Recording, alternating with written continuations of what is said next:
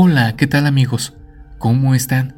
Espero que se encuentren muy bien. Antes que nada, no olviden suscribirse y activar la campanita para que les lleguen las notificaciones cada vez que subimos un nuevo video. Anteriormente, subimos un video sobre las consultas que tiene una psicóloga en su consultorio. Pues bien, el día de hoy les traemos una segunda entrega de las cosas paranormales que vive esta doctora. Así que pónganse cómodos, disfruten este relato y compártanlo si es que les agradó.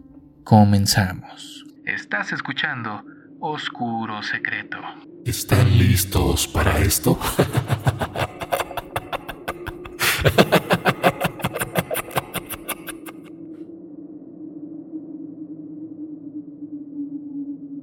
Hay un eterno debate entre la vida y la muerte.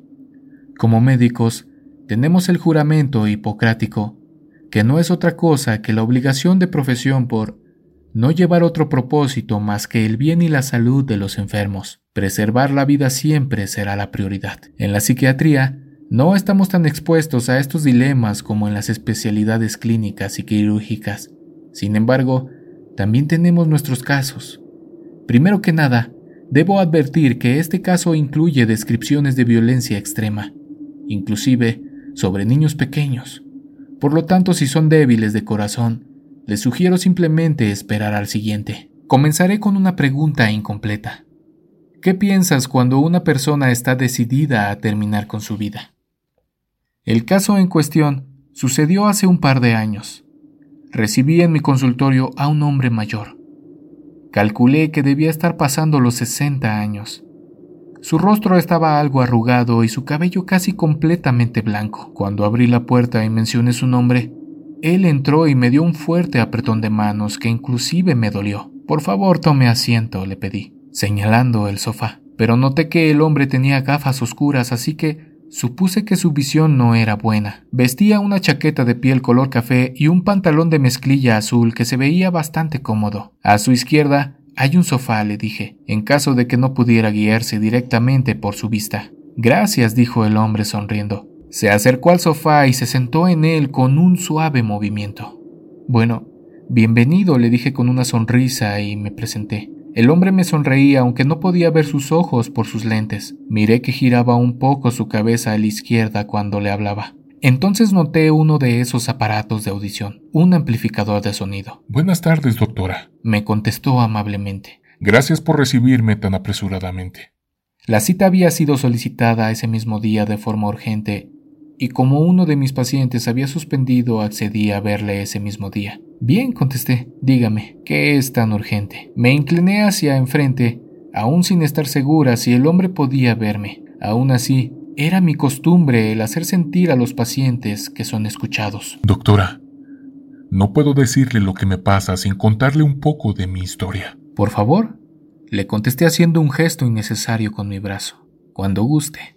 Hizo una pequeña pausa supongo pensando por dónde comenzar. Tallaba sus manos en su pantalón de mezclilla. Después miraba a las paredes y supuse que simplemente su visión era muy débil, pero ahí estaba.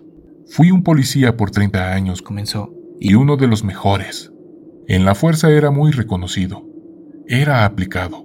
Era inteligente y era incorruptible. Tenía las mejores calificaciones de los exámenes de honradez. No sé si sabe usted que se nos califican esas cosas. Sí, tengo noción de eso, contesté. Mi expareja es policía. Lo sé. Me contestó el hombre. De hecho, fue él quien me recomendó. Había terminado con mi novio un año antes de esa reunión, por lo cual me sorprendió que me dijera que había sido él quien me recomendó, ya que, digamos, no terminamos en las mejores condiciones, pero esa será historia para otro relato. Entiendo, le contesté minimizando el pecho, pero por favor, continúe. Lo siento por desviarme. Durante mis años en la fuerza me tocaron infinidad de casos diferentes. Fui patrullero por los primeros diez años laborales para después pasar a homicidios, que es donde la mayoría de los compañeros policías desean estar. No es como en las películas de detectives. Es un trabajo mucho más aburrido y burocrático, pero también tiene esas pequeñas anécdotas que te hacen el alma de la fiesta. Me mantuve en pausa para que continuara. Quería llegar al fondo rápido, pues era tarde y era mi último paciente. Supongo que lo intuyó. Pero no quiero aburrirla con esas cosas. Déjeme avanzar un poco a un caso. Esto es importante para que entienda lo que me pasa. Adelante. Han pasado casi 20 años de esto y tenía pocos años en homicidios cuando fuimos llamados para un caso. Mi compañero en ese tiempo era mayor que yo. Hoy ya falleció. Ya estaba a mitad de mis cuarentas y esa semana nos habían colocado en el turno de la noche. Se nos informó por radio que debíamos ir a una escuela cercana a donde estaban nuestras oficinas. Noté que su sonrisa estaba desapareciendo conforme avanzaba con el relato. Era evidente que lo que estaba por contar le disgustaba. Desearía nunca haber respondido esa llamada. Bueno, desearíamos. Tomó un largo suspiro. Nos llamaron a esa escuela.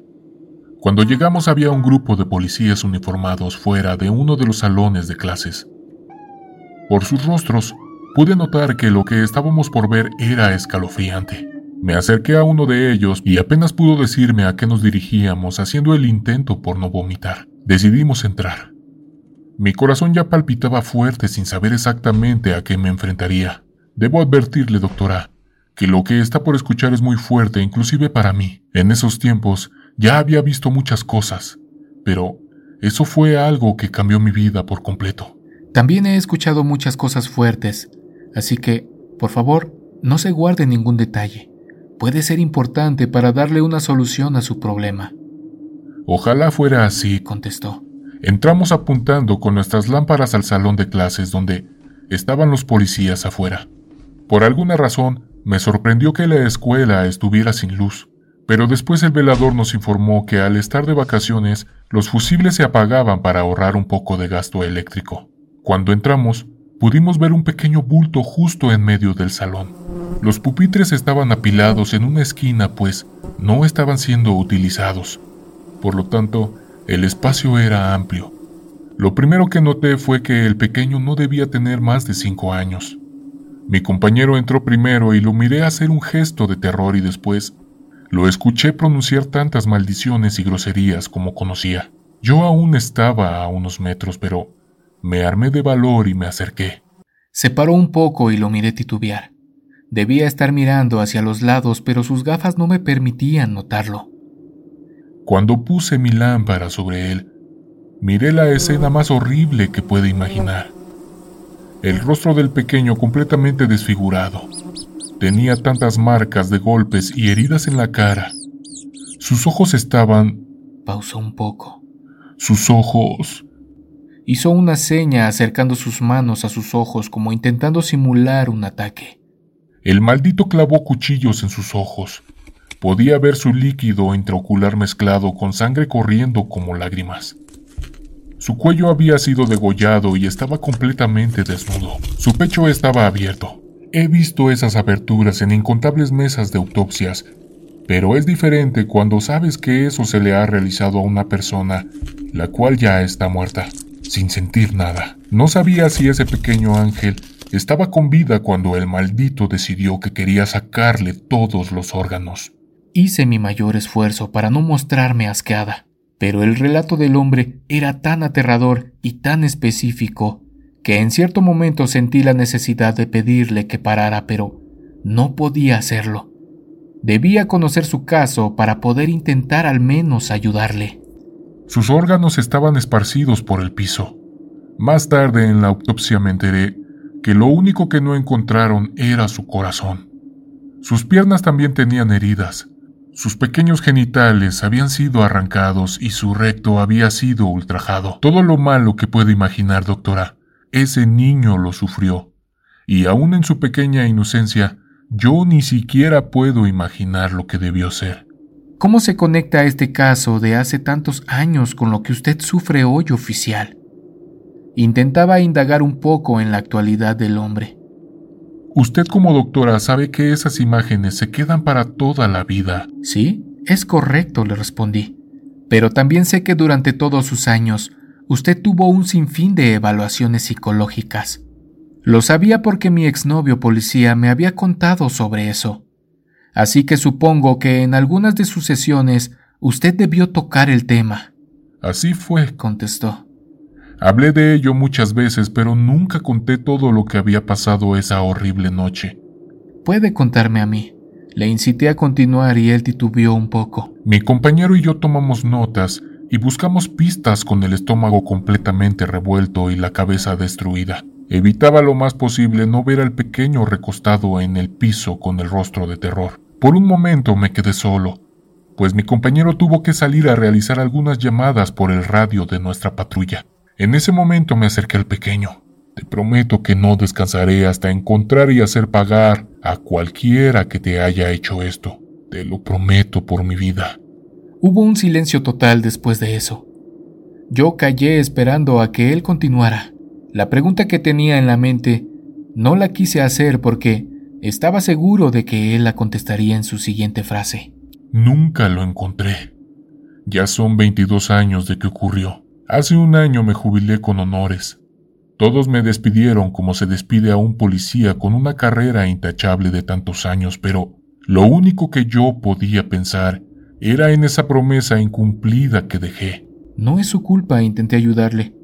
Hay muchos casos que jamás son resueltos. Usted sabe cómo funciona la justicia, mejor que nadie. Sí, lo sé, pero él no lo sabe. ¿Él? pregunté. El niño. Me dijo regresando su sonrisa que había perdido hace algunos minutos. ¿El niño asesinado? Él no contestó. Simplemente comenzó a hacer movimientos con su cabeza y a juguetear con sus manos. Cuando me jubilé, dejé por completo la fuerza. Me olvidé de todo lo que era trabajar, de los casos, de las calles peligrosas, de lo que se siente estar todos los días al tanto de las noticias porque piensas que quizás alguna de esas noticias, alguna de esas notas, serán tus próximas dos semanas de historia. Me olvidé de todo y creo que eso le molestó. Sentí su mirada fija a través de sus lentes oscuros. Él se molestó, doctora. Me lo hizo saber semanas después de que dejé de trabajar. Se molestó de que mi promesa fuera incumplida de que me haya rendido, pero ¿qué podía hacer, doctora? No pude encontrarlo cuando era activo, mucho menos ahora que soy jubilado. ¿Y cómo sabe usted que se molestó? La idea me parecía tan descabellada. Porque él me lo dijo, doctora. Nuevamente apareció esa sonrisa que comenzaba a odiar. ¿Se lo dijo? ¿De qué forma? Necesitaba respuestas claras. No verbalmente, pero me lo dijo me dijo con una firmeza tan clara. Una noche mientras miraba el fútbol en mi casa, al voltear a un costado, miré ese rostro lleno de heridas, esos ojos aún escurriendo líquido intraocular, parado a un costado de mi reposet. Sus órganos caían de su abdomen en el piso de mi casa. Su sonrisa me confundía. No sabía si estaba bromeando o qué pasaba. ¿Por qué se reía mientras me contaba? A partir de ese día, no hay día que no lo vea. Aparece sobre la cama cuando intento dormir. Aparece en las esquinas de las habitaciones. Aparece del otro lado del cristal. Aparece cuando tomo un baño. En los pasillos del supermercado. En todas partes. Es un acoso constante. Sé que le había fallado, pero él se esforzaba en recordármelo cada día de mi vida. ¿Y aún lo ve? Es mi deber evaluar el caso. Siempre el escepticismo debe ser la primera opción. La esquizofrenia puede hacer alucinar de tantas formas diferentes y hacernos creer que algo es real, pero usualmente la medicación ayuda. Dejé de verlo hace un mes. ¿Ha estado tomando medicamento? Pregunté y soltó una carcajada fuerte. Usted cree que estoy alucinando, ¿verdad? Preguntó algo molesto. Es mi deber descartar todo tipo de enfermedad mental primeramente oficial y si debido al trauma y a tantos años bajo presión, pueden ser una clase de alucinación por un trastorno o enfermedad mental. No es ninguna enfermedad, doctora. Conozco la psicología. Yo mismo estudié muchos años debido a que debía interrogar a los sospechosos. Era mi deber saber cómo funcionaba la mente humana. Pero aún así usted está aquí conmigo buscando una solución, repliqué. ¿Quiere saber cómo terminaron las visiones? Preguntó en un tono evidentemente molesto. Se lo mostraré. Se quitó las gafas oscuras y lo que pude distinguir me aterró. Sus ojos no estaban, sus cuentas estaban semiabiertas, vacías. Una oscuridad profunda había dentro de ellas. Noté a los costados de sus cuencas marcas de aruños o de algún objeto cortante. Por mi intuición, supe que intentó con sus manos arrancarse los ojos y al no conseguirlo, utilizó algún objeto, pero lo consiguió. El hombre se puso las gafas nuevamente después de unos segundos. Cuando dejé de verlo, comencé a escucharlo. Dijo ahora sin sonrisa. Fue extraño porque yo nunca había escuchado su voz, pero me hablaba al oído todos los días. Gritaba, lloraba y sus gritos de histeria me aterrorizaban, así que tomé un arma, la coloqué junto a mi oído y disparé en varias ocasiones. Ahora solo escucho un pequeño zumbido si no tengo esto en mí. Se tocó la oreja justo donde tenía el aparato auditivo. Yo me quedé completamente atónita. Sé que usted quiere mi ayuda, pero no sé en qué forma quiere que le ayude. Hizo una pausa un poco larga. Jonás me contó de Araceli. Me contestó y me heló la sangre. Jonás es mi novio anteriormente mencionado y Araceli una paciente de quien contaré en otra ocasión. No le contesté. Supe inmediatamente a lo que se refería. Doctora, ya no queda nada para mí en este lugar, pero no puedo irme por mí mismo. No tengo el valor para acabar con mi vida, pero lo único que quiero es que todo esto termine. Quizás ya no lo escucho, o tampoco lo vea, pero puedo sentirlo. Él está aquí en este momento con nosotros. Comencé a mirar todos los rincones de mi consultorio paranoicamente. Pensé que en cualquier momento aparecería entre nosotros. Él llegó conmigo y no se irá. Está siempre conmigo. Necesito dejar esto para siempre. Lo siento, contesté. Lo mejor que puedo hacer por usted es darle medicamento para tranquilizarle. ¿Usted cree que no he intentado eso, doctora? me gritó. ¿Y usted está consciente de lo que me está pidiendo? Regresé el grito. Ahora también yo estaba exaltada. Viene a mi consultorio a exigir lo que yo debo hacer sin tener siquiera en cuenta lo que está pidiendo. Usted sabe que eso no es posible y no es legal. También sé que no sería la primera vez que lo hace o que rompe las reglas, doctora. Callé porque no podía decir tantas cosas que había en mi cabeza. Lo siento, pero no puedo hacerlo, dije al fin. Por favor, le pido que se retire. El hombre se quedó sentado por algunos segundos pensando para después levantarse. ¿Cuánto le debo? Me dijo regresando la sonrisa acostumbrada. Nada, le contesté. Lo único que quería era que se retirara. No me debe nada. Salió por la puerta con una habilidad que me sorprendió para una persona sin ojos. Yo me quedé en mi escritorio molesta. Estaba asustada. Tenía tantos sentimientos encontrados. Tomé mi teléfono para llamar a Jonás, pero por alguna razón algo me detuvo. Sabía tantas cosas que quería decirle, tanto que reclamar, pero simplemente no lo hice. Regreso a mi pregunta incompleta. ¿Qué piensas cuando una persona está decidida a terminar con su vida? Si sabes que esa persona realmente está desesperada y no hay forma de poder ayudarle, si no hay esperanza de ninguna forma para él, ¿Le ayudarías? Yo no lo hice ese día, pero antes sí.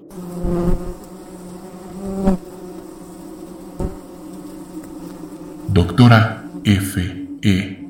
P. Muchas gracias amigos por llegar al final del relato. Espero que se le hayan pasado bien. No olviden suscribirse, activar la campanita para que les lleguen las notificaciones y si el video les gustó, dejar su pulgar arriba. Nos vemos. ¿Quieres escuchar las historias de terror que más te gustan sin cortes comerciales? Puedes convertirte ahora en miembro de ACAST.